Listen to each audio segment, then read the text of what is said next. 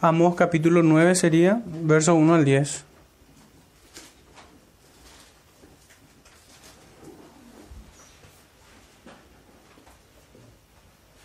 Y la palabra. Dice entonces Amós 9, 1 al 10. Vi al Señor que estaba sobre el altar y dijo, derriba el capitel y estremezcanse las puertas, y haz los pedazos sobre la cabeza de todos. Y al postrero de ellos mataré a espada, no habrá de ellos quien huya ni quien escape. Aunque cavasen hasta el Seol, de allá los tomará mi mano. Y aunque subieren hasta el cielo, de allá los haré descender. Si se escondieren en la cumbre del Carmelo, allí los buscaré y los tomaré, y aunque se escondieren de delante de mis ojos, en lo profundo del mar, allí mandaré a la serpiente y los morderá. Y si fuesen en cautiverio delante de sus enemigos, allí mandaré la espada, y los matará y pondrá sobre ellos mis ojos, y pondré sobre ellos mis ojos para que, para mal y no para bien. El Señor Jehová de los ejércitos es el que toca la tierra y se derretirá, y llorarán todos los que en ella moran, y crecerá todo, toda como un río, y mermará luego como el río de Egipto. Él edificó en el cielo sus cámaras y ha establecido su expansión sobre la tierra. Él llama las aguas del mar y sobre la faz de la tierra las derrama. Jehová es su nombre. Hijos de Israel, ¿no me sois vosotros como hijos de etíopes, dice Jehová? ¿No hice yo subir a Israel de la tierra de Egipto y a los filisteos de Caftor y de Kir a los arameos? He aquí los ojos de Jehová el Señor están contra el reino pecador, y yo lo asolaré de la faz de la tierra, mas no destruiré del todo la casa de Jacob, dice Jehová. Porque he aquí yo mandaré y haré que la casa de Israel sea zarandeada entre todas las naciones, como se zarandea el grano de una escriba, de una criba, y no cae un granito en la tierra. A espada morirán todos los pecadores de mi pueblo, que dicen, no se acercará ni nos alcanzará el mal. Señor bendiga su palabra, hermanos.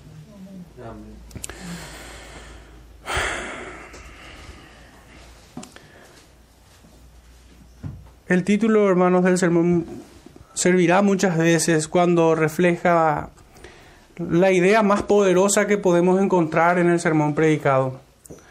Buscamos hacerlo siempre con la mayor precisión y tino posible, guiado por el Espíritu Santo, aunque ciertamente solamente la mente del Señor puede ofrecernos ideas contundentes, claras y precisas. Pero en esta mañana me atreví a titular este sermón Consecuencias de no oír su palabra y andar en oposición con Dios. De hecho, que es una forma de decir causa y efecto. Quienes no oyen la palabra de Dios caminan enemistado con, con Él o contra Él. Caminan peleados contra su voluntad. Desafían su diestra que los aplastará. Entonces por eso traté de, presentar en este título tal idea. Consecuencias de no oír su palabra y andar en oposición contra Dios. Y hay una imagen un poco que siempre acostumbro a utilizar desde otro punto de las escrituras para reflejar un poco la idea o el tema que se encuentra, mejor dicho, en, en estos versículos que hemos leído de Amos 9. Y para ello, si pudieran ágilmente ir a Primera de Samuel capítulo 3, son pocos versículos, pero que sin embargo esto que vemos magnificado acá, el juicio de Dios, lo vamos a encontrar de manera focalizada o de manera más particular. Dice en Primera de Samuel capítulo 3 versos 10 al 14. Es un contexto en el que el sacerdocio de aquel Israel no estaba haciendo no estaba haciendo lo recto. Estaba omitiendo sus responsabilidades. Estaba fallando para lo, con aquello para lo cual el Señor le había levantado. Entonces Dios se plació en llamar a un pequeño. Y dice así en Primera de Samuel capítulo 3 verso 10 al 14, y vino Jehová y se paró, tal cual como vemos también esta imagen en Amós 9. Vi al Señor que estaba sobre el altar y dijo, así leíamos en el primer versículo de Amós 9. y llamó como las otras veces, Samuel, Samuel. Entonces Samuel dijo, habla porque tu siervo oye. Similar a la respuesta del profeta Amós y de todos los profetas de Dios que fueron llamados. Y Jehová dijo a Samuel, he aquí haré yo una cosa en Israel, que a quien la oyere le retiñirán ambos oídos. Tal efecto ocurrió con el profeta Amós, con aquella Israel del norte. Aquel día yo cumpliré contra Elí todas las cosas que he dicho sobre su casa desde el principio hasta el fin. Y acá es donde encontramos un poquitito lo que había dicho, que es un juicio focalizado, particularizado. El Señor llama por nombre, porque ciertamente así como el Señor conoce por su nombre a, a cada uno de sus escogidos para salvación, también conoce a todos aquellos quienes son enviados a condenación. De manera particular, verso 13, y le mostraré que yo juzgaré su casa para siempre por la iniquidad que él sabe, porque sus hijos han blasfemado a Dios y él no los ha estorbado. Fíjense la falla, la negligencia, la desidia de un sacerdote que debe cuidar lo espiritual, esa es su esfera principal. Allí radica toda su comisión. Falló en lo más importante. Puede ser que Elí haya conservado bien pintadas las paredes del templo. Puede que haya mantenido bien lustradas las puertas del tabernáculo. Pero había fallado en lo más importante. No estorbó al pecado de sus propios hijos. Y de esta manera trajo maldición sobre su propia cabeza. Y fíjense que el Señor dice, Elí sabe. No existe... Eh, o no serán absueltos quienes apelen a ignorancia. Mucho menos los sacerdotes, mucho menos quienes son llamados a este ministerio. Y el verso 14 dice, por tanto yo he jurado a la casa de Elí que la iniquidad de la casa de Elí no será expiada jamás, ni con sacrificios, ni con ofrendas. Terrible. Hermanos, esto es una forma de decir que Cristo les era retirado, que ya no sería propicio a ellos, a esta casa.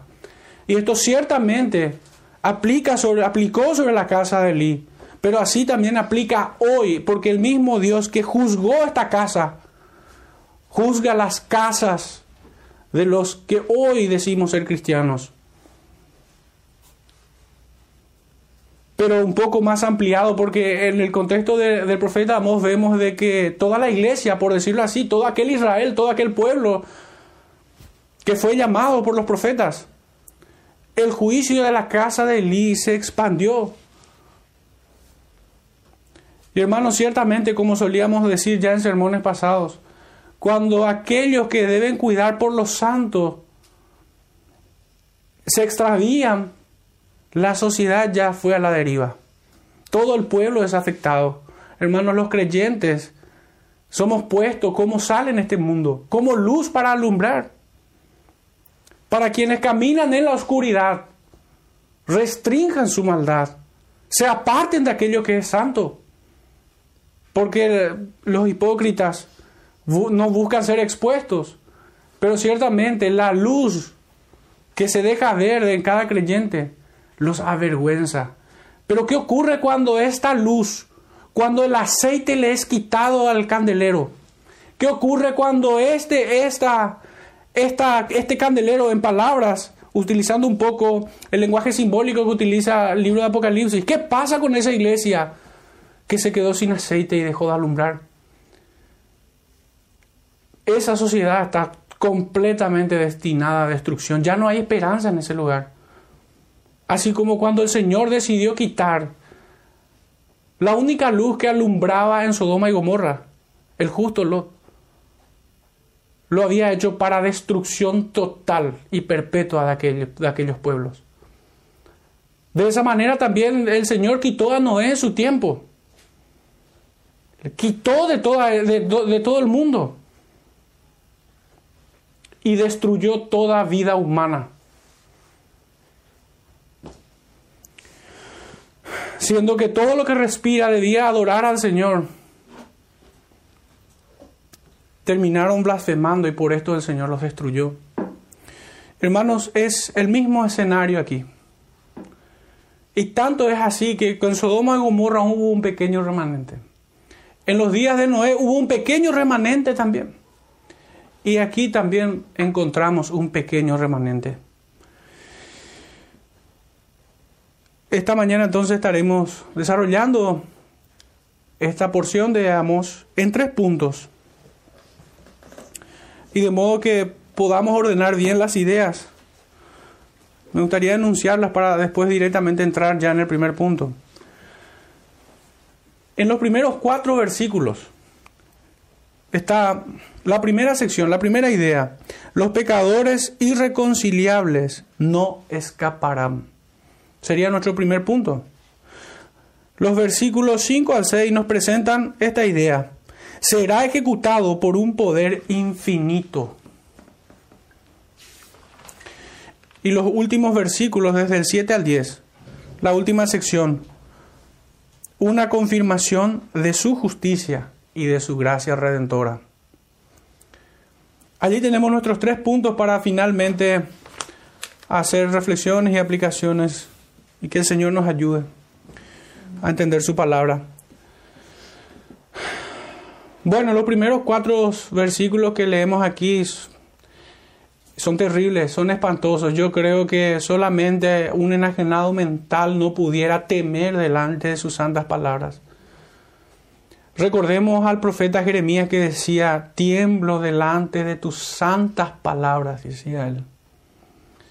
Ese es el espíritu de alguien que comprende realmente el justo juicio de Dios, que no está ciego y que ve la condenación delante suyo en muchos hombres Solamente los ciegos pueden ver, no ver la desgracia que, que cae sobre la humanidad. Solamente los sordos, los incircuncisos de corazón, no oyen las palabras de advertencias de los profetas. Solo quienes tienen los corazones incircuncisos desprecian el juicio de Dios. Y tal cosa está ocurriendo en este contexto del profeta. Pensemos que al escuchar estas palabras del profeta, en toda la extensión, desde el primer versículo que hemos oído, como si él fuera un predicador contemporáneo nuestro, de nuestro tiempo. Muchos pudieran pensar que, que es un predicador desequilibrado, mental o discursivamente. Naturalmente es insoportablemente extenso, porque hasta aquí solamente hemos encontrado uno o dos versículos donde, donde vemos palabras de esperanza, como cuando el profeta intercede por el pueblo, como cuando el profeta llama a buscar el bien y desechar el mal. O como cuando el profeta termina este escrito precisamente, o en el versículo 8 que nos da a conocer de que hay un pequeño remanente, que en medio del juicio hay un, un remanente, un pequeño rebaño que escapará a esta condenación. Por esto digo que pudiéramos pensar que es insoportablemente extenso el juicio que el profeta nunca cesa. Pero debemos dispensar al profeta Amós de este tipo de críticas, pues hasta este punto, hermanos, el profeta se encuentra peleando con pecadores soberbios, provocadores, sacrílegos y odiosamente desobedientes e irreconciliables. Por otro lado, también debemos dispensar al profeta en esto, pues él no es como Balaam. Amós abre su boca únicamente en lo que el Espíritu Santo revela, le revela para hablar. Él abre sus labios o mueve sus labios en función de la revelación que le es dada por el Espíritu de Dios. Estas no son las palabras del profeta Amós. Este es el mensaje de Dios a la iglesia, a la iglesia de aquellos días. y a la iglesia de nuestros días también. El texto nos dice, vi al Señor que estaba sobre el altar. Y esta, no, esta es una imagen bien terrorífica del Todopoderoso, con su santa y refulgente ira. El Dios de toda gloria no se ha acercado más aquí con gracia y misericordia. Ya no será propicio para estos que se burlan de sus piedades y que profanan las cosas santas. El altar es el lugar donde se ofrecen los holocaustos para expiación de pecados, para reconciliación entre el pecador y el santo de Israel, donde sangre inocente es derramada en favor de pecadores que vienen en arrepentimiento, fe y temor reverente. Pero estos que no entienden las cosas que son del Espíritu, como animales irracionales, sin discernimiento, habían acumulado ira para el día de la ira. Ahora sería su propia sangre la que sería derramada sobre sus propias cabezas. Aquí tenemos elementos visibles de esta verdad. Porque el, profeta nos presenta, si bien tenemos elementos audibles, porque el profeta habla y escribe, la imagen que nos, que nos dibuja con sus palabras son imágenes terribles. Porque fíjense hermanos, dice el texto, son palabras duras. Por esto la sangre del cordero no sería propicio más a ellos, sino que más bien su sangre sería derramada. Y el Señor cobraría venganza. El Señor pisaría las cabezas de estos impíos como pisa el que exprime las, las, las uvas para sacarle el jugo.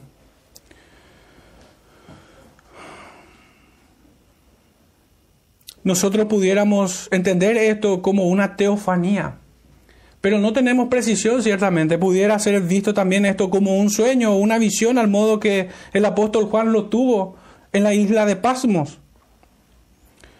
Tampoco nos dice a quién le está dando esta orden el Señor de derribar el capitel para que se estremezcan las puertas y hazlos pedazos.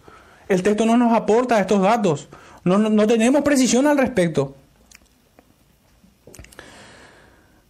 Y esto es porque lo más importante no es tener los detalles de tal escenario, sino más bien comprender. Yo creo que incluso el Señor, en un acto de misericordia, eh, habla con palabras sencillas para que pudiésemos entender el verdadero mensaje que es su juicio que cae sobre estos impíos. Esta es la sentencia de Jehová, que Jehová nos hace saber. Aquí ya no hay espacio para la intercesión del profeta. Por eso seguimos leyendo, haz los pedazos sobre la cabeza de todos. Mataré a espada, no habrá quien huya, ni quien escape. Hermanos, los, como habíamos dicho al momento de ponerle un subtítulo a este primer punto, los pecadores irreconciliables no escaparán. No habrá de ellos quien huya ni quien escape. El templo y los que en él están serán destruidos. Recordarán, hermanos, la historia que en su momento hemos leído también acerca de Sansón de cómo el Señor en jueces 16 está esto, 26 al 30, envió su juicio, porque ciertamente Sansón obró la justicia de Dios allí. Y derribó aquel templo idolátrico y pagano, a Dagón, y cayó sobre todos aquellos profanos e impíos. Pudiéramos preguntarnos detenernos en este primer versículo y, cuestionarnos por qué, por qué es tanta la furia de parte del Señor.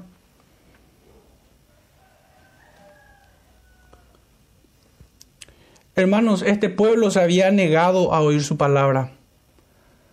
Y no contento con eso, profanaron las cosas santas. No temieron a sus muchos juicios porque debemos recordar que los juicios a Israel vinieron después de siete juicios a los pueblos que circundaban alrededor de él, incluido Judá. Israel era el octavo. Y este pueblo de Israel hizo, tomó en poco el oír su palabra, sus consejos, su ley. Se habían olvidado de ella. Habían profanado las cosas santas. Decían adorar al Señor cuando en realidad adoraban o llevaban el tabernáculo de Moloch. Ellos no temieron a sus muchos juicios. Persistieron indolentemente en sus muchos pecados detestables. Ciertamente los hay. Son pecados odiosos, hediondos y detestables. Su destrucción, en tanto, es necesario. La destrucción de estos lugares altos, al modo que cada reformador que venía, que el Señor enviaba, cada profeta suyo, cada rey que el Señor instituía y hacía lo recto delante de, sus ojos, es justamente lo que hacía. Mostraba el juicio de Dios sobre los, sobre, sobre los lugares de adoración pagana. Y el templo de Betel, el templo de Israel en aquellos días, era lo mismo. Era adoración pagana. Y en su simulación decían adorar al Señor.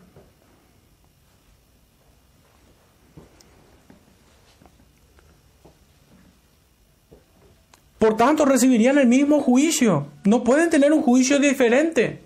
El Señor aborrece la idolatría, el Señor aborrece este tipo de adoración. Por tanto, su destrucción es necesaria, se hizo necesaria, pues solo aumentaban su depravación con su sacrílega liturgia y su disimulada devoción. Así era el espíritu de aquellos israelitas, en su mayoría. Hermano, esto ya no debe sonar extraño porque nosotros hemos pasado por Amós capítulo 5, versículo 21 al 26, donde leemos exactamente esto. No es una invención mía, yo no me estoy apartando del texto. Amós 5, 21 dice, aborrecí, abominé vuestras solemnidades y no me complaceré en vuestras asambleas. Y si me ofreciereis vuestros holocaustos y vuestras ofrendas, no lo recibiré, ni miraré las ofrendas de paz de vuestros animales engordados. Quita de mí la multitud de tus cantares, pues no escucharé las salmodias de tus instrumentos. Pero corra el juicio como las aguas y la justicia como impetuoso arroyo. ¿Me ofreceréis sacrificios y ofrendas en el desierto en cuarenta años? Oh casa de Israel, antes bien llevabais el tabernáculo de Moloch y de Kium, ídolos vuestros, la estrella de vuestros dioses que os hiciste.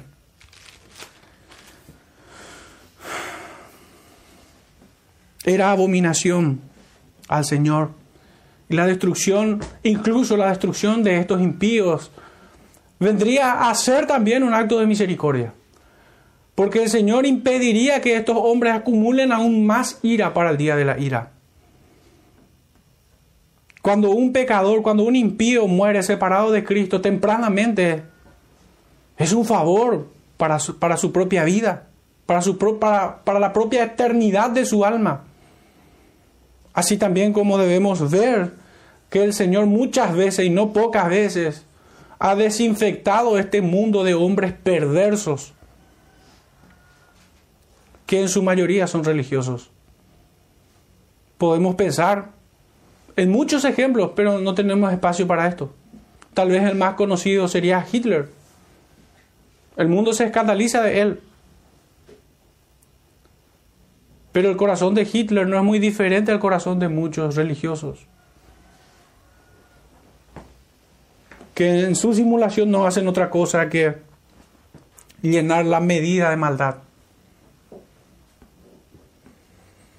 El texto nos dice, no hay ninguno que pudiera esconderse. Y es que ¿quién pudiera esconderse cuando es el Señor ¿Quién te llama? ¿Quién te busca? Adán y Eva no pudieron esconderse.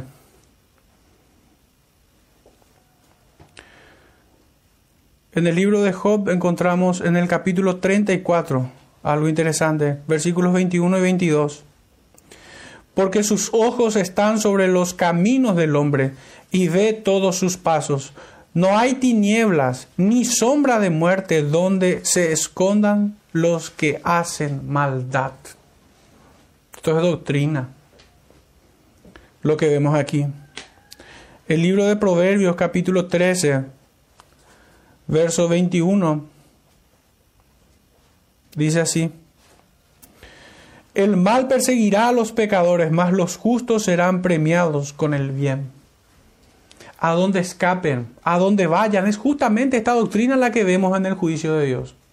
Es justamente porque que nosotros leemos aquí, aunque cavasen hasta el Seol, dice, aunque subieran hasta el cielo, aunque se escondieran en la cumbre del Carmelo, y aunque se escondieran en lo profundo del mar, allí enviaré serpiente y los morderá si fueren de cautiverio, allí los mataré a espada.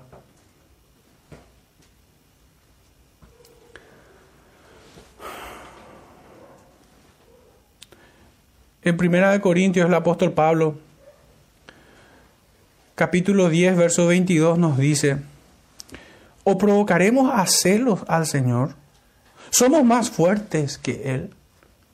Esto le está diciendo a la iglesia si pudiéramos equivocadamente pensar de que las palabras del profeta Amós es a un pueblo pagano, a un pueblo que no conoce la palabra.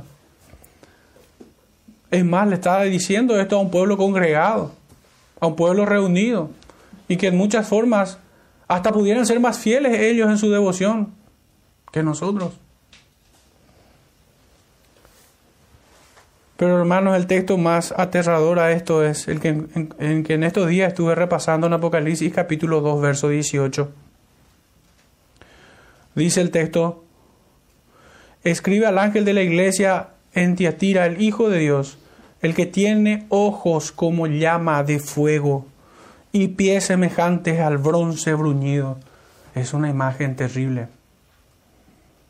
Es una imagen realmente difícil de soportar.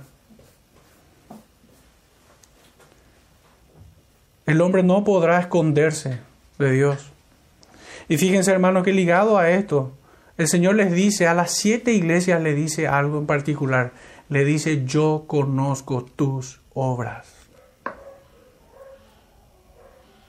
Debería infundir temor estas palabras.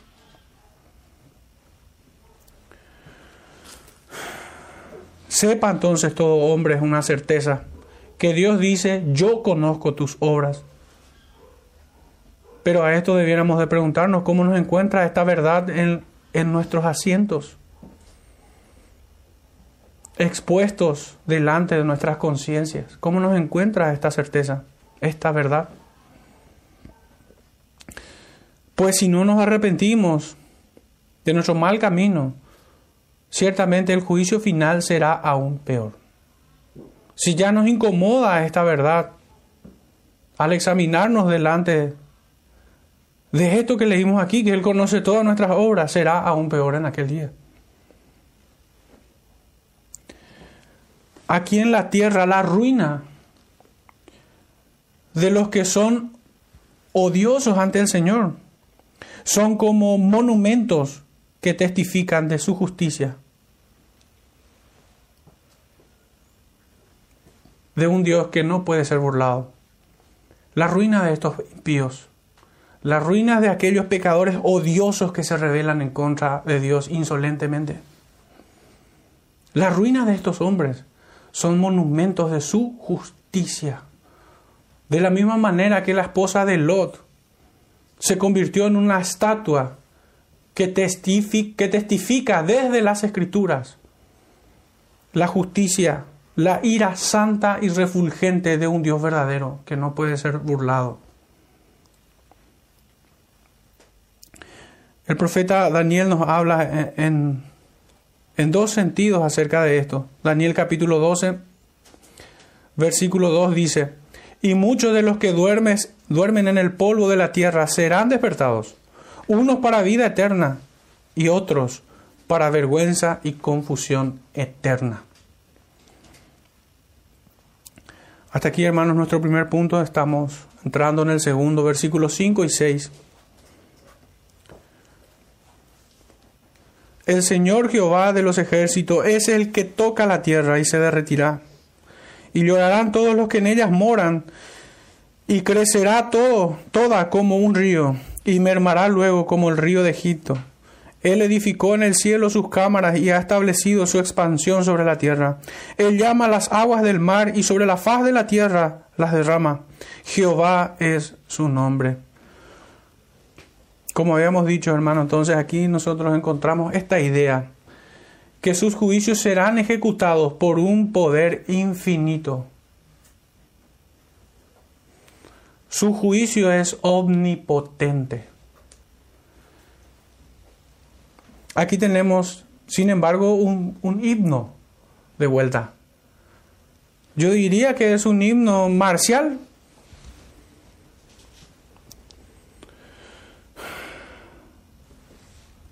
Así como encontramos también en dos partes, en dos porciones anteriores a este capítulo, en el capítulo 4, versículo 13, nosotros leemos,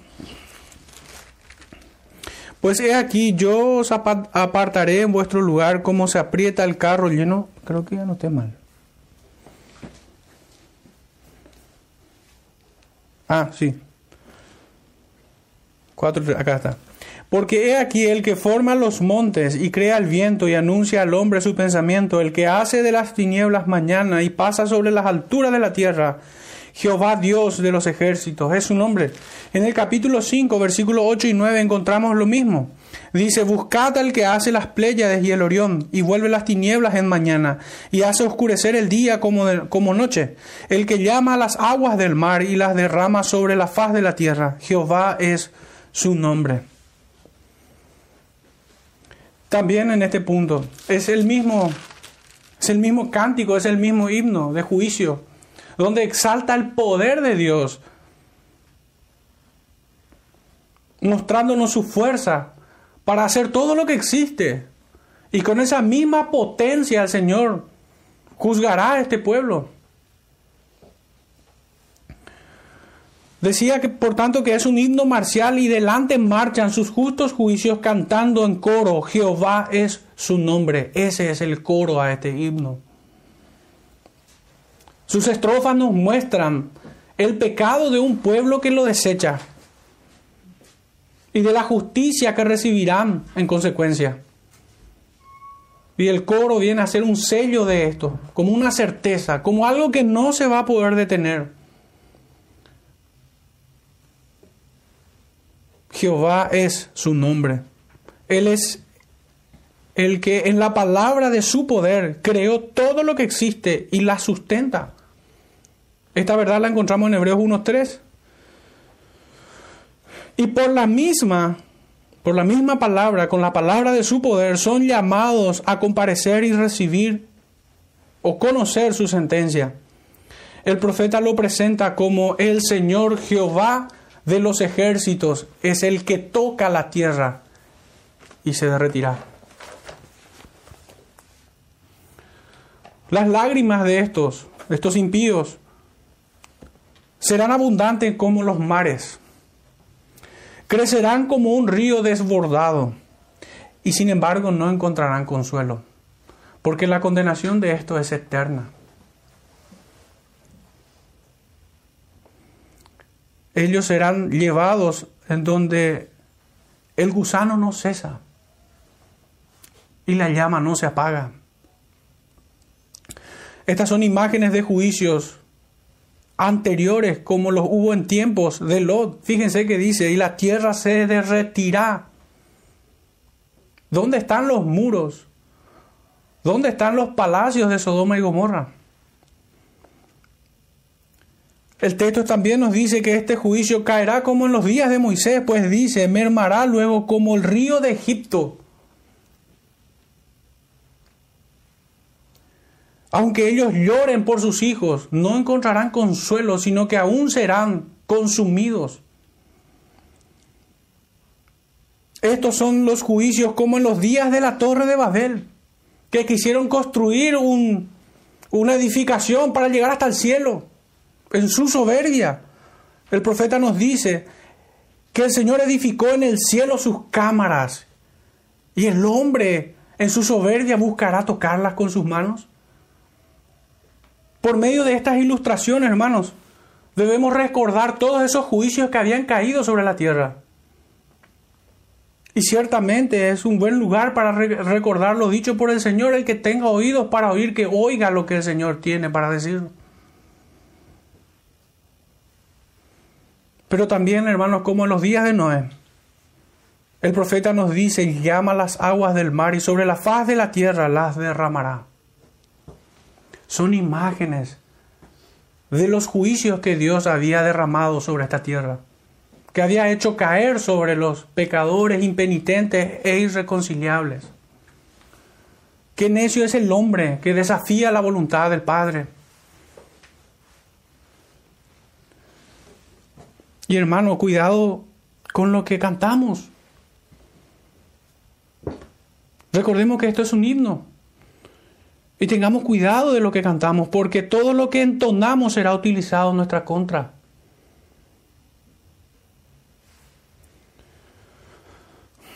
si en nuestro corazón no es una realidad.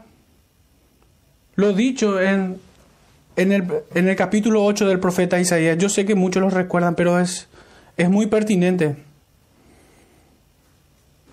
Si esta verdad que se encuentra en Isaías 8, verso 13, no está en nuestros corazones, tengamos cuidado de cantarles himnos al Señor. Dicen 8:13, a Jehová de los ejércitos, a Él santificad, sea Él vuestro temor y sea vuestro miedo. Hermanos, ¿recuerdan lo que estábamos cantando hoy?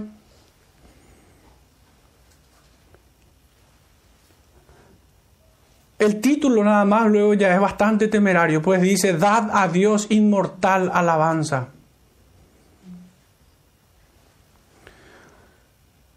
Su merced, su verdad nos inunda.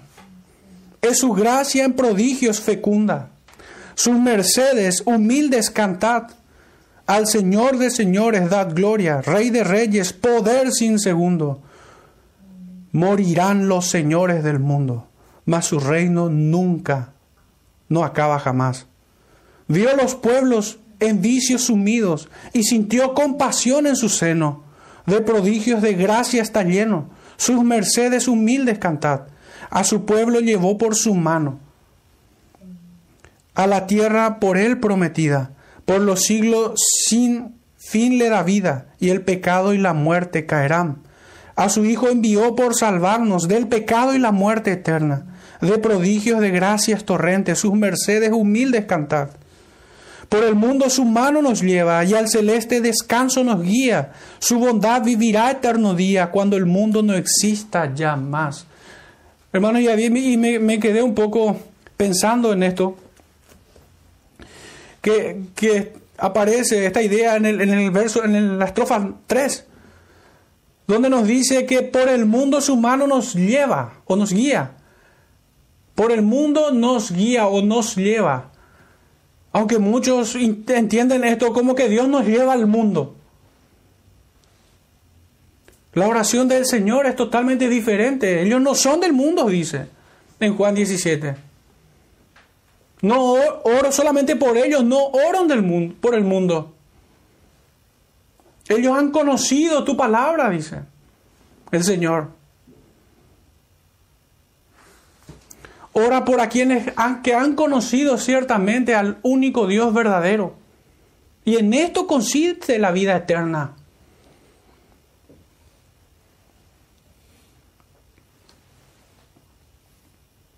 Aquí encontramos el, mismo espíritu en estas líneas de nuestro himno.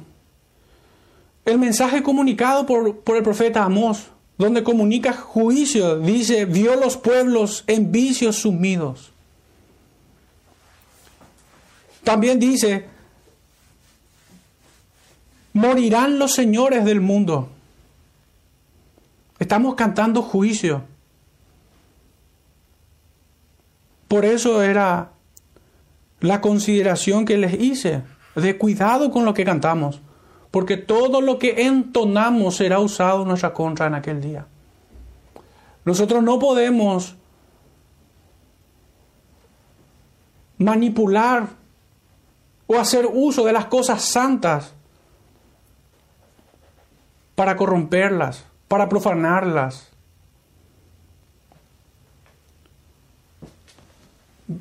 Verdaderamente nosotros debemos entender y ser día cada, cada vez más conscientes de esto. Porque este es un problema de aquellos días del pueblo de Israel, pero también de, este, de, de nuestros días. De que la iglesia ha perdido la capacidad de hacer diferencia entre lo santo y lo profano. Ese músculo espiritual que distingue las cosas se ha atrofiado.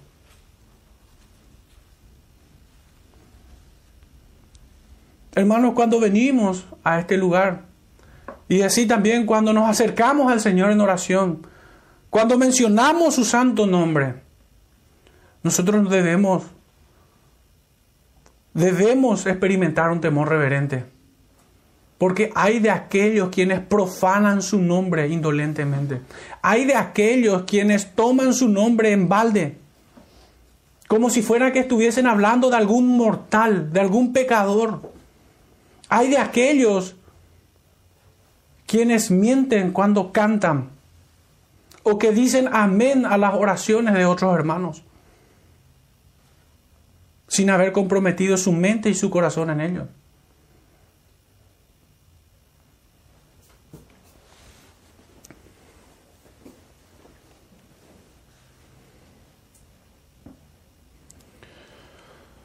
Diría un, diría, les, les daría un consejo a todo hombre que esté en esta condición. Ahórrese un pecado más. Ahórrese aumentar ese peso de pecado que te hundirá hasta el Seol. No cantes. ¿Quién salvará si Dios es el que condena?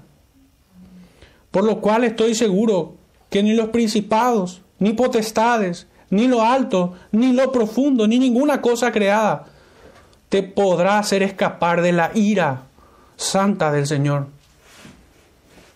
que se da a conocer como fuego consumidor. Jehová es su nombre. Sepa, sepan que su ira es omnipotente. No solamente que nadie podrá escapar, nadie la podrá resistir.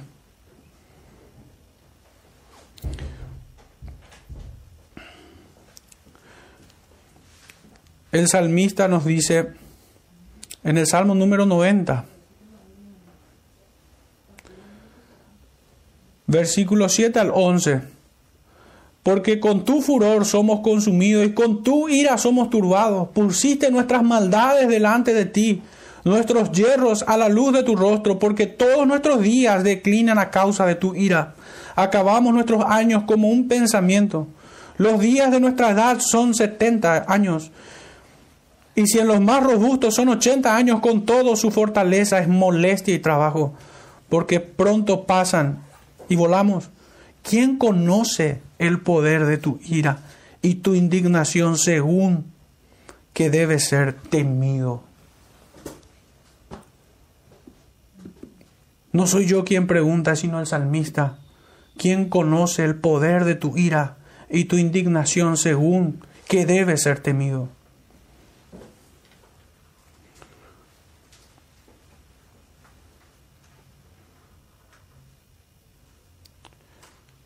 Josué capítulo 10, versículo 11 nos dice, y mientras iban huyendo de los israelitas a la bajada de Bet Orom, Jehová arrojó desde el cielo grandes piedras sobre ellos hasta Aseca, y murieron, y fueron más los que murieron por las piedras del granizo que los que los hijos de Israel mataron a espada.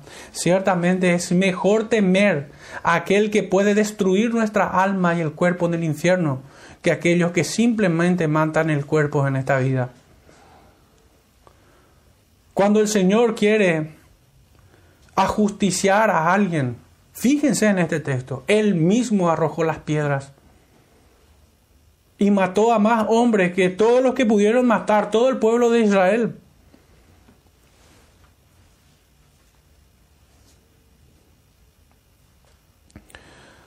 Jueces capítulo 5 versículo 20 nos dice, desde los cielos pelearon las estrellas, desde sus órbitas pelearon contra Císara.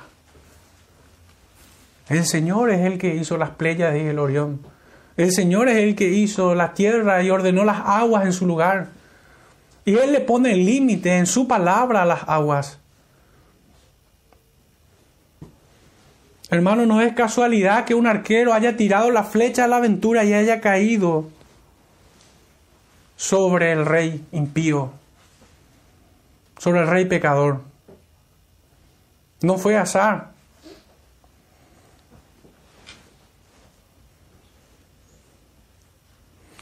El salmista en el capítulo 7 también nos dice, el verso 11 al 17, Dios es juez justo, Dios está airado contra el impío todos los días.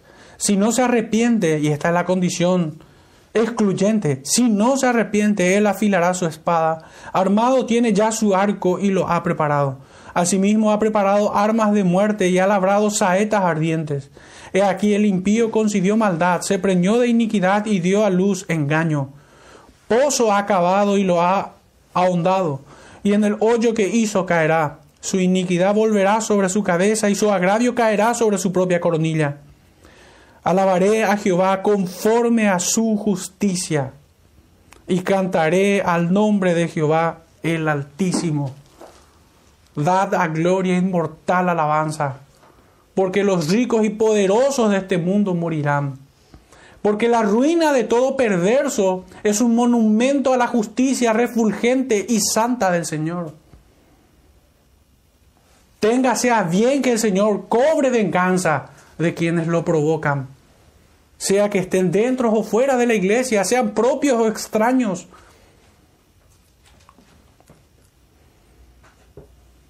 De esa manera cierra el salmista este capítulo, después de haber dicho que su iniquidad, su iniquidad se volverá sobre su cabeza y su agravio caerá sobre su propia coronilla, así como el profeta Amós está diciendo que vio parado a Dios en el altar y él ha dicho que caiga sobre sus cabezas, haz los pedazos.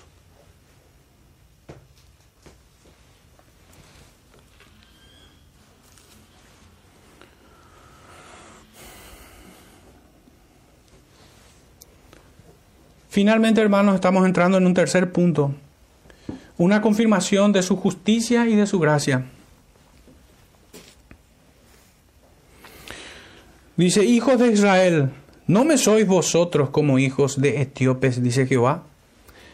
¿No hice yo subir a Israel de la tierra de Egipto y a los filisteos de Caftor y de Kir a los arameos?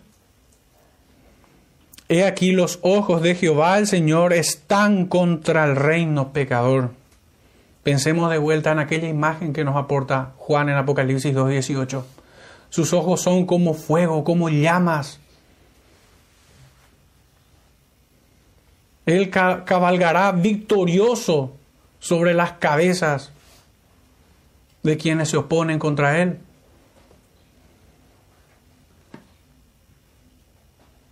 dogmáticamente, hermanos, lo que leemos aquí, porque el verso 8 continúa diciendo, y yo asolaré de la faz de la tierra, mas no destruiré del todo la casa de Jacob, dice Jehová. El apóstol Pablo nos presenta esta hermosa doctrina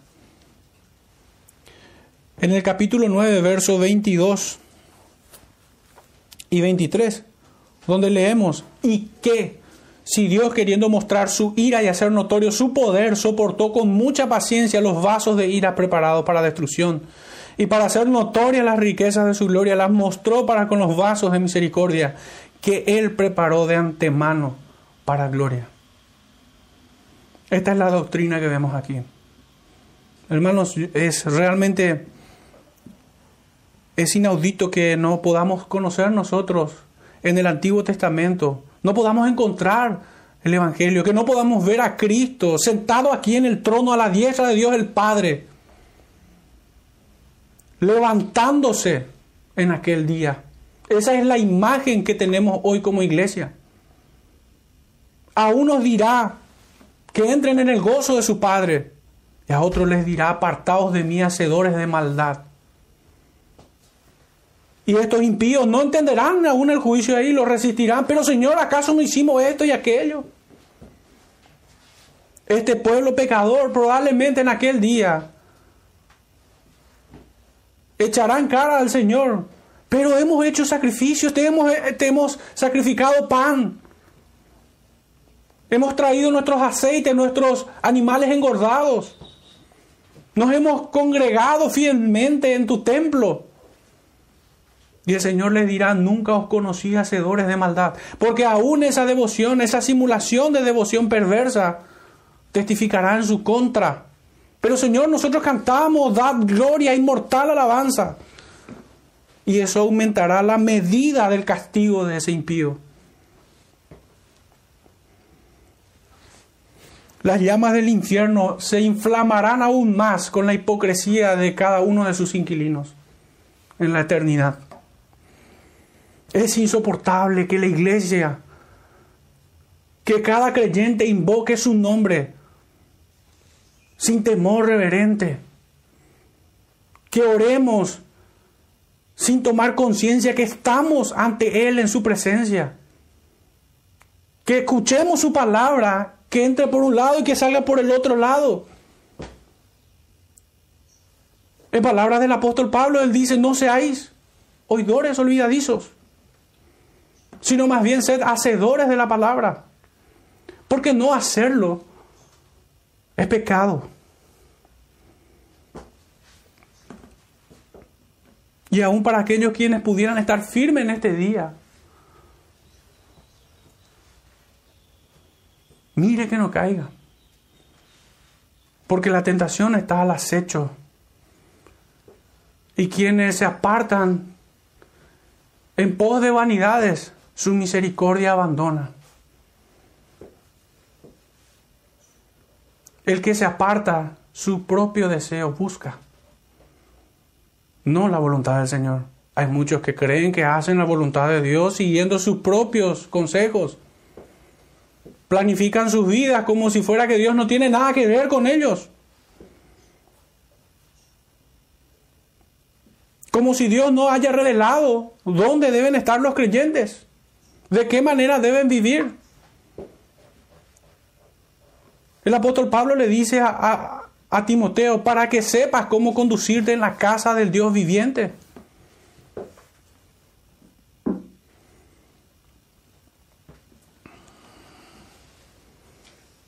Uno de los pecados más insultantes es aquel que despierta en el corazón del hombre un sentimiento de superioridad arrogante. Algunos son tan arrogantes que ni su propia Biblia leen. No solamente que no escuchan los consejos, al modo que el rey Ezequías escuchó los consejos de sus príncipes y hombres valientes, para enfrentar aquel peligro que se llamaba Senaquerib, que traducido es aguijón, por cierto. Muchas veces el creyente recibe el consejo oportuno, a tiempo, pero no, lo hace a un lado, es más sabio que Dios. No, no, no te metas demasiado en mi vida. ¿Por qué me vas a obligar? No soy yo el que obliga. Es la palabra del Señor. El problema para la persona que desecha el consejo no soy yo, es el Señor, cuyos ojos están en contra de Él.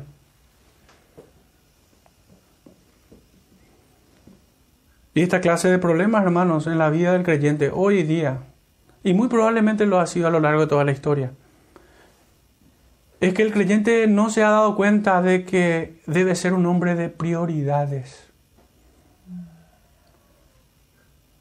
¿Qué prima en tu vida por sobre todas las cosas? Porque en función de aquello que es prioridad, vas a sacrificar una u otra cosa. Este pueblo fue en pos de la codicia en pos del libertinaje, del entretenimiento, porque es una palabra un poquitito más, eh, ¿cómo decirlo? No, no tiene una connotación tan negativa el entretenimiento. Pero cuando es tu prioridad, ahí es nefasto. Ahí es horrible pecado. El apóstol eh, Pablo, perdón, me corrijo. En la primera carta pastoral, Timoteo capítulo 6,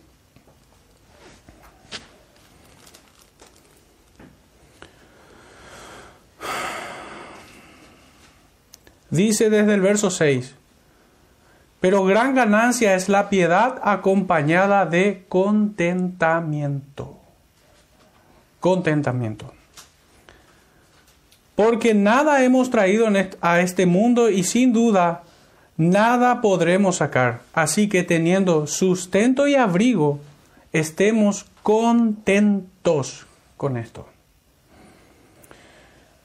Porque los que quieren enriquecerse caen en tentación y lazo y muchas codicias necias y dañosas que hunden a los hombres en destrucción y perdición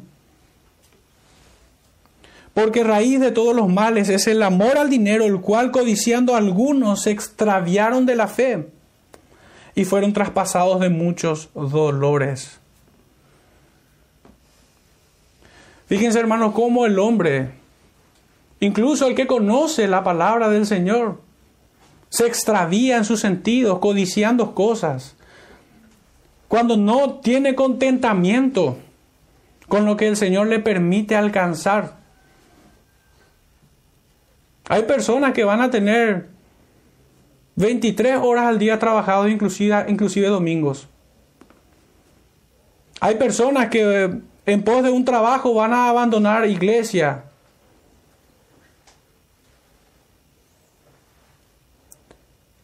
Esa es la forma práctica en que nosotros debemos entender lo que Jonás decía en 2.9.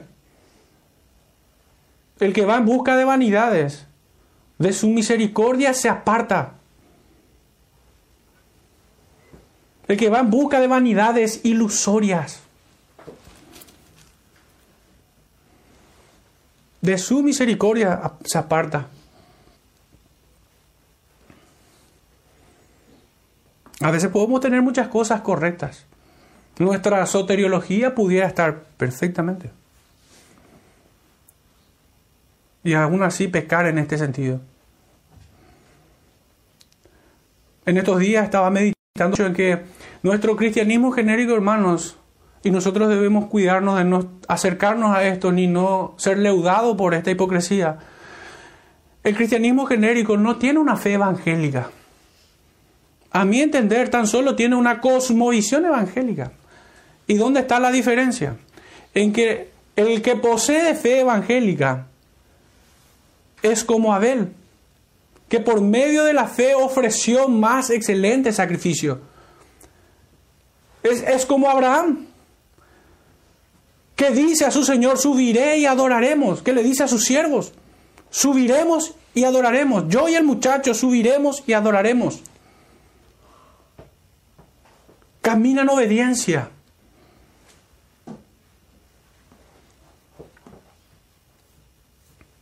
Pero la visión evangélica, hermanos, entiende los conceptos, conoce las doctrinas. Y la religión viene a ser algo moralmente aceptable, correcto. Vendría a ser como un adorno para la buena salud de su orgullo. Es un hombre espiritual. Pero no tarda en verse cuando no experimenta el contentamiento. Y no tarda en verse cuando la codicia invade su corazón. Llámese dinero, llámese entretenimiento, sea cual fuere el sistema cambiario de su iniquidad. Lo cierto es que no se agrada en obedecer al Señor. Y sus prioridades no son el Señor, no es su palabra, no es su iglesia es el mundo y lo que ella ofrece.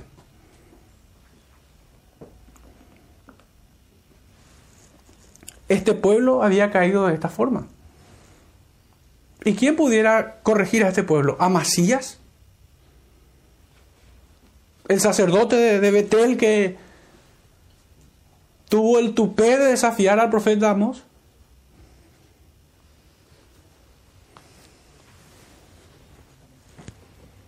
Por esto decía que uno de los pecados más insultantes es aquel que despierta en el corazón del hombre un sentimiento de superioridad arrogante para desechar la palabra de Dios. Vista solamente en aquellos que desprecian a sus hermanos. Este es un hediondo pecado. Este es el significado de lo que a renglón seguido el profeta les acusa. No me sois vosotros como hijos etíopes, dice Jehová. Los judíos tenían este supremacismo étnico. Hasta el día de hoy lo tienen. Pero los religiosos hipócritas también. Que como hijos de Dios ellos tienen, tienen la libertad de hacer como se les antoja.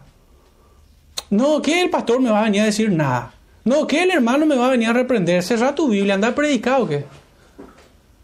Anda a evangelizar. No, un profeta de Dios no habla con ese temperamento. O si escucharan, hubieran escuchado audiblemente al profeta Amós. Si hubieran escuchado a Esteban antes de que fuera apedreado. Si hubieran presenciado cómo el apóstol Pablo reprendió duramente al apóstol Pedro. Si hubieran escuchado al Señor reprender a los fariseos en Mateo 23. Si hubieran visto al maestro en su ira santa sacar el látigo en medio del templo.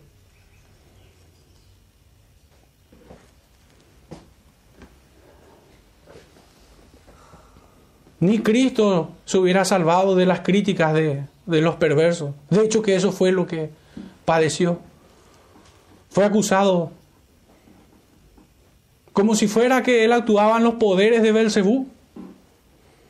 No es extraño que la verdadera religión, la verdadera piedad sea tratada como legalista, como fariseo, como falto de amor. No es extraño esto.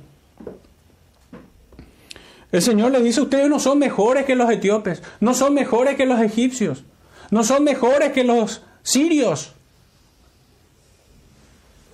¿Qué es lo que se cree tanto este pueblo? ¿Dónde está la arrogancia de los que se dicen ser iglesia pero desobedecen al Señor?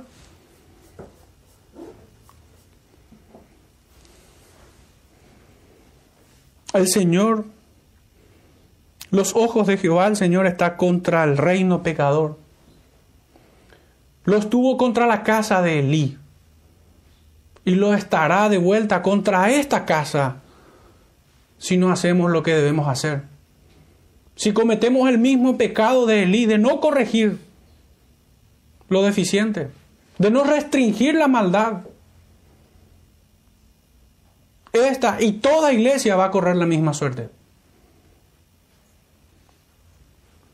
Dios no cambia, en Él no hay sombra de variación.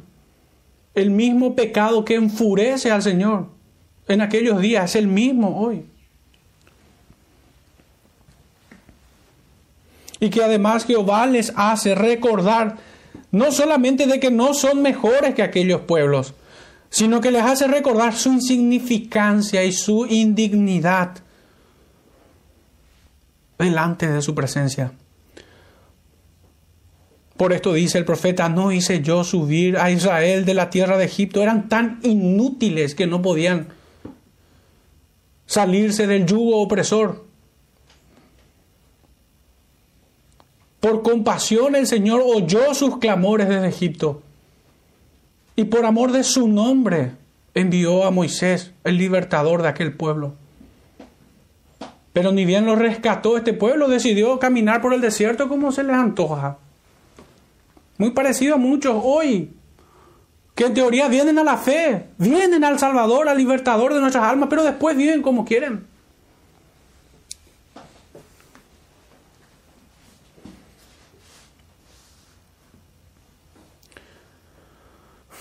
Dios les niega tal condición o posición de privilegio. Era una nación apóstata. Estos no son mejores que los egipcios, que los filisteos, que los sirios. Pertenecen al mismo linaje de Caín y de Can, malditos. Por sus frutos los conoceréis. Estos, eran una congregación de hombres malvados, una nación perversa. Por eso dice el profeta, he aquí los ojos de Jehová el Señor están contra el reino pecador, y yo lo asolaré de la faz de la tierra. Debiendo ser un pueblo de sacerdotes, una nación santa que anuncia las virtudes de aquel que los llamó de las virtudes a la luz admirable, en realidad terminan siendo una turba de forajidos que huyen de la ley de Dios, que huyen del juez, que huyen de la ley. No, vivimos en tiempos de gracia, ¿qué es la ley? No, ahora ya vivimos bajo el tiempo de la gracia. Y Santiago dice que el que incumple un solo mandamiento se hace culpable de todas, dice Santiago. Para quienes no tienen la capacidad de entender que el Antiguo Testamento sigue tan vigente hoy como el Nuevo.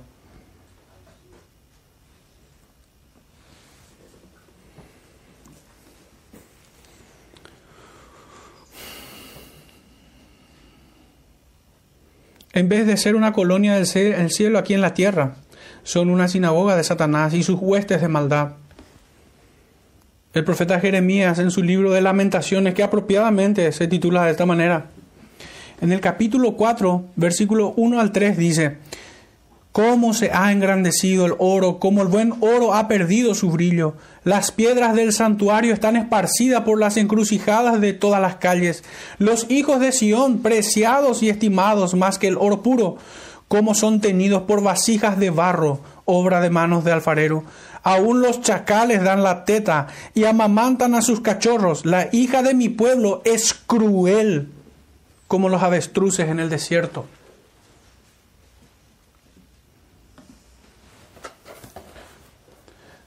Ciertamente no encuentro nada más espantoso que lo expresado aquí. Los ojos de Jehová el Señor están en contra del reino pecador y morirán por la misma espada que el Señor empuña.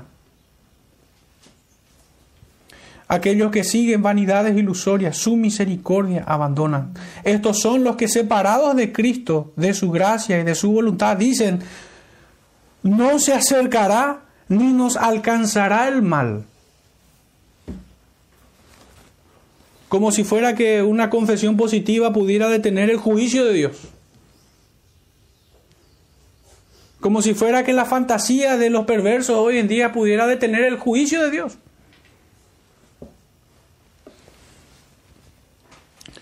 De hecho, todos los juicios de Dios están en formación de guerra, esperando el sonido de la trompeta para caer sobre sus cabezas. Solamente esperan la orden del Señor.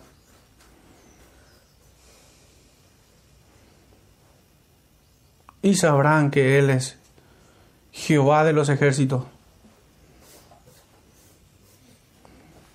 El salmista en el capítulo 110, verso 1 al 7 dice, Jehová dijo a mi Señor, siéntate a mi diestra hasta que ponga tus enemigos por estrado de tus pies. Jehová enviará desde Sión la vara de tu poder, domina en medio de tus enemigos. Tu pueblo se te ofrecerá voluntariamente en el día de tu poder, en la hermosura de la santidad. Desde el seno de la aurora tienes tú el rocío de tu juventud. Juró Jehová y no se arrepentirá. Tú eres sacerdote para siempre, según el orden de Melquisedec. El Señor está a tu diestra. Quebrantará a los reyes en el día de su ira. Juzgará entre las naciones. Las llenará de cadáveres. Quebrantará las cabezas en muchas tierras. Del arroyo beberá en el camino, por lo cual levantará la cabeza. En el mismo espíritu también Vemos esto en Hechos 2, versos 32 al 36, acerca del rey David en la predicación del apóstol Pedro.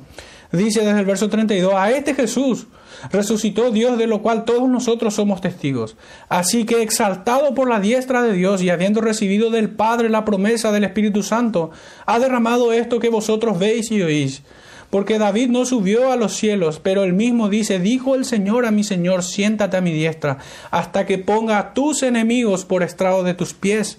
Sepa pues ciertísimamente toda la casa de Israel que a este Jesús a quien vosotros crucificasteis, Dios le ha hecho Señor y Cristo.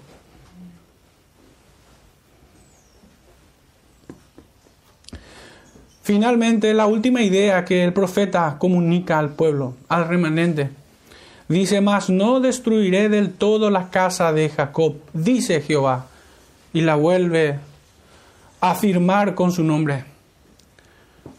Este mensaje está lacrado con la firma de Dios. El Señor se guarda de un remanente para gloria de su nombre, por amor de su nombre.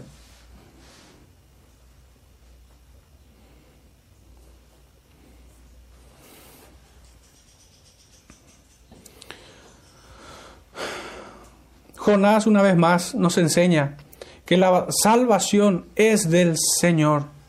El, apóstol Juan nos dice que esto no es, de, no, no es de sangre humana, no es de voluntad humana, sino de Dios. Juan capítulo 1, versos 12 y 13 nos dice más a todos los que le recibieron, a los que creen en su nombre les dio potestad de ser hechos hijos de Dios, los cuales no son engendrados de sangre, ni de voluntad de carne, ni de voluntad de varón, sino de Dios. En el capítulo 6 nos sigue enseñando esta doctrina acerca de la salvación, que no depende de nosotros, sino de lo que Dios, el Padre, dio al Hijo. Juan 6:37, todo lo que el Padre me da, viene a mí, yo no le echo fuera. Y en el verso 44 dice, ninguno puede venir a mí si el Padre no le trajere. En el capítulo 17 te encontramos la oración sacerdotal, donde Cristo ora por los suyos, por aquellos, por aquellos que les fueron dados. Juan 17, verso 9 dice, yo ruego por ellos, no ruego por el mundo, sino por los que me diste, porque tuyos son. Verso 11, y ya no estoy en el mundo, mas estos están en el mundo, y yo voy a ti, Padre Santo, a los que me has dado, guárdalos en tu nombre para que sean uno así como nosotros. Verso 15. No ruego que los quites del mundo, sino que los guardes del mal. Y, el 17, santifícalos en tu verdad, tu palabra es verdad. Aquellos quienes obedecen a su palabra, aquellos quienes aman el obedecer su palabra, son santificados verdaderamente. Y por ellos ha orado el Señor, para que sean guardados del mundo. Y de manera antagónica quienes no son guardados, quienes no se santifican en su palabra, son condenados con Judas. Estas son, estas son verdaderamente palabras muy consoladoras, pero que solamente son aplicadas en fe para los piadosos. Las promesas son para los que se santifican. Las promesas no son para los delincuentes que dicen ser cristianos, para los forajidos que se enorgullecen de pertenecer a una congregación o de conocer la palabra. No, las promesas son para los piadosos. La doctrina, la verdadera doctrina es conforme a la piedad. Nunca fue dicho más claro, o al menos a, mi, a mi entender, esta gran verdad en Juan 8:47, el que es de Dios, las palabras de Dios oye. Por esto no la oís vosotros, porque no sois de Dios. Si fuerais hijos de Abraham, verso 39 del mismo capítulo, las obras de Abraham haríais. Pero porque no son hijos de Abraham, son hijos de vuestro padre Satanás. A todo aquel que, que no oye la palabra del Señor para obedecerla. La erudición, hermano, ha venido a ser un pecado para muchos.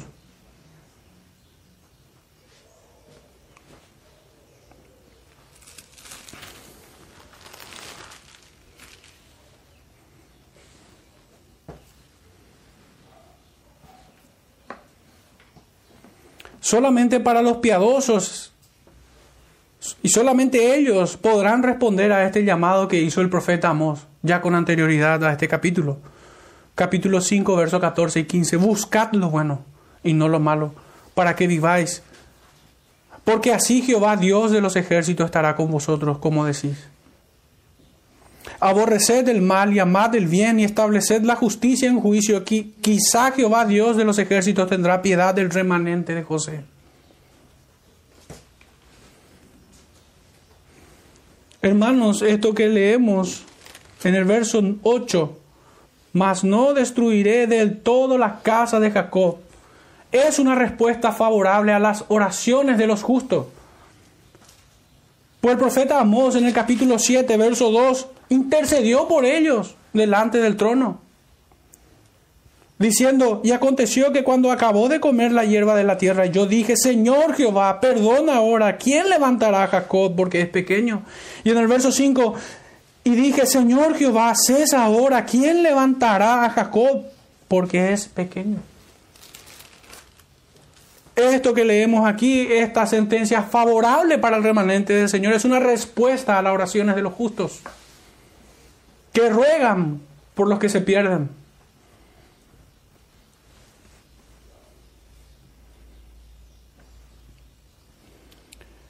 Y es también una respuesta favorable al llamado que hacemos por medio del Evangelio.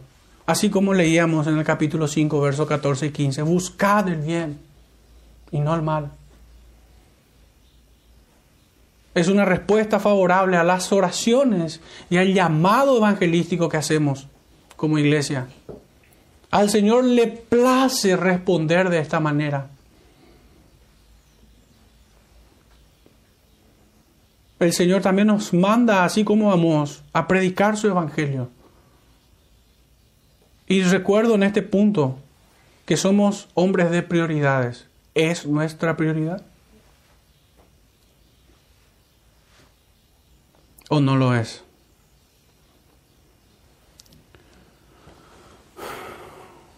Finalmente, hermanos, a modo de reflexionar sobre estos puntos. Hemos visto que los pecadores impenitentes, irreconciliables, no escaparán esta imagen de la serpiente marina es, realmente aterradora, porque ciertamente las serpientes más venenosas sobre la faz de la tierra están en el agua. Son dos a diez veces más venenosas que las serpientes más venenosas que están sobre la tierra. Es una certeza que nadie escapará. Todos los que deciden no oír la palabra del Señor, así titulábamos este sermón, consecuencias de no oír su palabra y andar en oposición contra Dios. No escaparán aquellos. Hemos visto que esta justicia, esta sentencia será ejecutada con un poder infinito. Su juicio es omnipotente. ¿Quién podrá, quién podrá sofocar a aquel, a aquel que es fuego consumidor? Y nuestro tercer y final punto es una confirmación de su justicia y de su gracia. El infierno nos muestra, al modo que vemos las ruinas de los hombres aquí en la tierra, como monumentos que glorifican a Dios. ¿Y qué si Dios queriendo mostrar su ira soportó con mucha paciencia a los vasos preparados para esto? a los vasos de ira preparados para destrucción. Pero también dice, ¿y qué si Dios queriendo mostrar su misericordia para con los vasos de misericordia? ¿Cómo pudiéramos nosotros caer en este pecado de supremacismo étnico o, religioso o denominacional no sé cómo podría ser el pecado hoy para la iglesia? ¿Cómo pudiéramos caer nosotros en tan hediondo pecado sabiendo que de la misma masa el Señor hizo vasos de misericordia y vasos de ira. No hay mérito alguno en nosotros.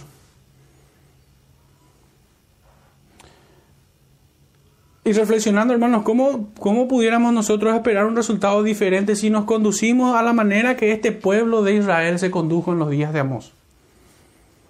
¿Acaso tenemos algún privilegio especial? ninguna manera. La verdadera religión es, está en el sí y en el amén.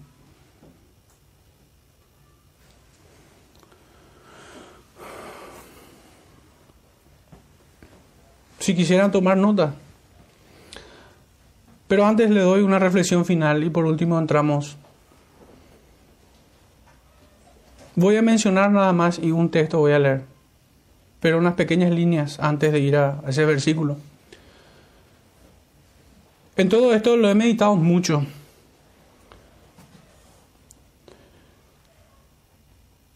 Y llegué a una, a una conclusión en este estudio, los, que los impíos, haciendo gala de su hipocresía, no soportando la exhortación, culpan a Dios de ser inmisericordia. Como también acusarán a sus ministros y a todo hermano que se atreva a reprenderlos. Y esto lo harán para proteger la buena salud de su formidable orgullo. Y que para tal efecto, convenientemente, olvidarán su rebeldía ante Dios. Se presentarán como inocentes, como psicópatas, que no entienden que han pecado terriblemente, que causan dolor a la congregación, que causan dolor. El apóstol Pablo decir, todas estas cosas he padecido, pero lo que se agolpa contra mi corazón día con día, dice. Las iglesias, los hermanos. En 2 de Corintios 11 está esto, pudiéramos finalmente ir allí para ir cerrando. Este y un versículo más nada más.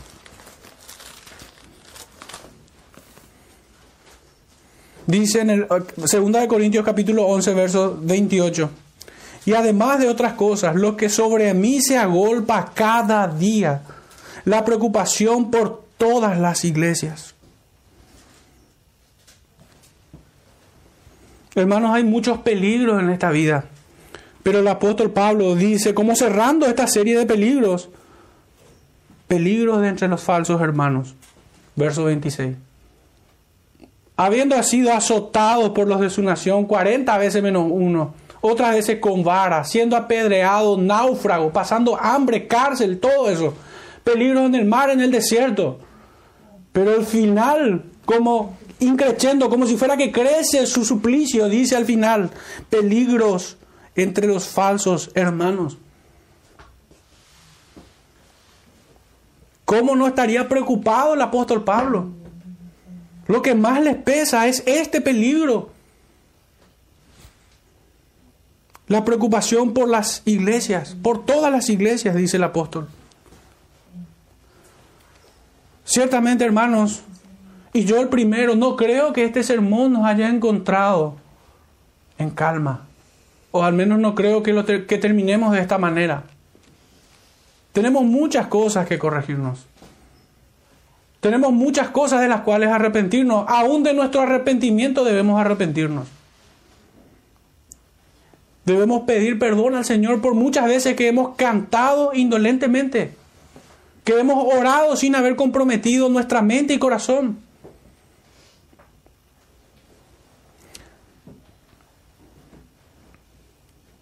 Pero sin embargo,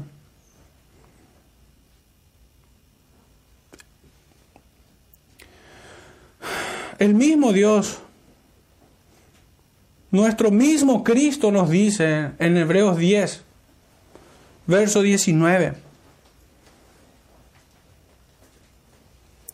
Así que hermanos, teniendo libertad para entrar en el lugar santísimo por la sangre de Jesucristo, por el camino nuevo y vivo que Él nos abrió a través del velo, esto es, de su carne, y teniendo un gran sacerdote sobre la casa de Dios, acerquémonos con corazón sincero, en plena certidumbre de fe, purificados los corazones de mala conciencia y lavados los cuerpos con agua pura. Mantengámonos firmes sin fluctuar la profesión de nuestra esperanza, porque fiel es el que prometió. Y considerémonos unos a otros para estimularnos al amor y a las buenas obras. Hermanos, estas palabras se aplicarán en fe a sus escogidos a quienes aman al Señor. Quienes aman al Señor atesorarán este, esta palabra. Cuando el Señor dice acérquense, no temerá, porque en Cristo somos reconciliados. Cuando el Señor acá nos dice mantengámonos firmes, no será algo odioso para el creyente perseverar en la fe, en el amor, prefiriéndonos unos a otros, estimulándonos a las buenas obras. Pero para los impíos es una dura y pesada carga para quienes están enemistados con el Señor. Esta, esta palabra de acérquense con corazón sincero les producirá terror en aquel día. Cuando finalmente sean llamados, pero a su propio juicio. No para que Cristo sea propicio a Él. Hermanos, que este sermón nos examine en esta mañana nos ayude a escandalizarnos de nuestros pecados, a tomar conciencia que estamos ante la presencia del Señor. Que la iglesia aprenda a hacer uso de ese músculo que hace diferencia entre lo santo y lo profano. Que nos ayude a establecer prioridades como creyentes maduros. Que el Señor nos ayude y bendiga a su pueblo en esta mañana. Oremos hermanos para cerrar este tiempo. Padre Santo, una vez más te damos gracias. Tantas gracias porque no nos has abandonado nuestra miseria espiritual. Gracias Padre porque aún en este tiempo es día de salvación para aquellos quienes escuchan tu palabra, tu llamado. Te rogamos Padre que te glorifiques en nosotros.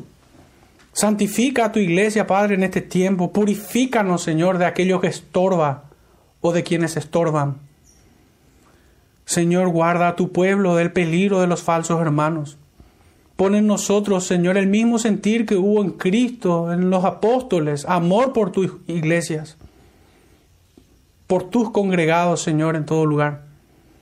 Pero por sobre todas las cosas, Señor, aumentanos la fe, aumentanos, Señor, el amor por ti, por tu palabra. Te rogamos todo esto en el nombre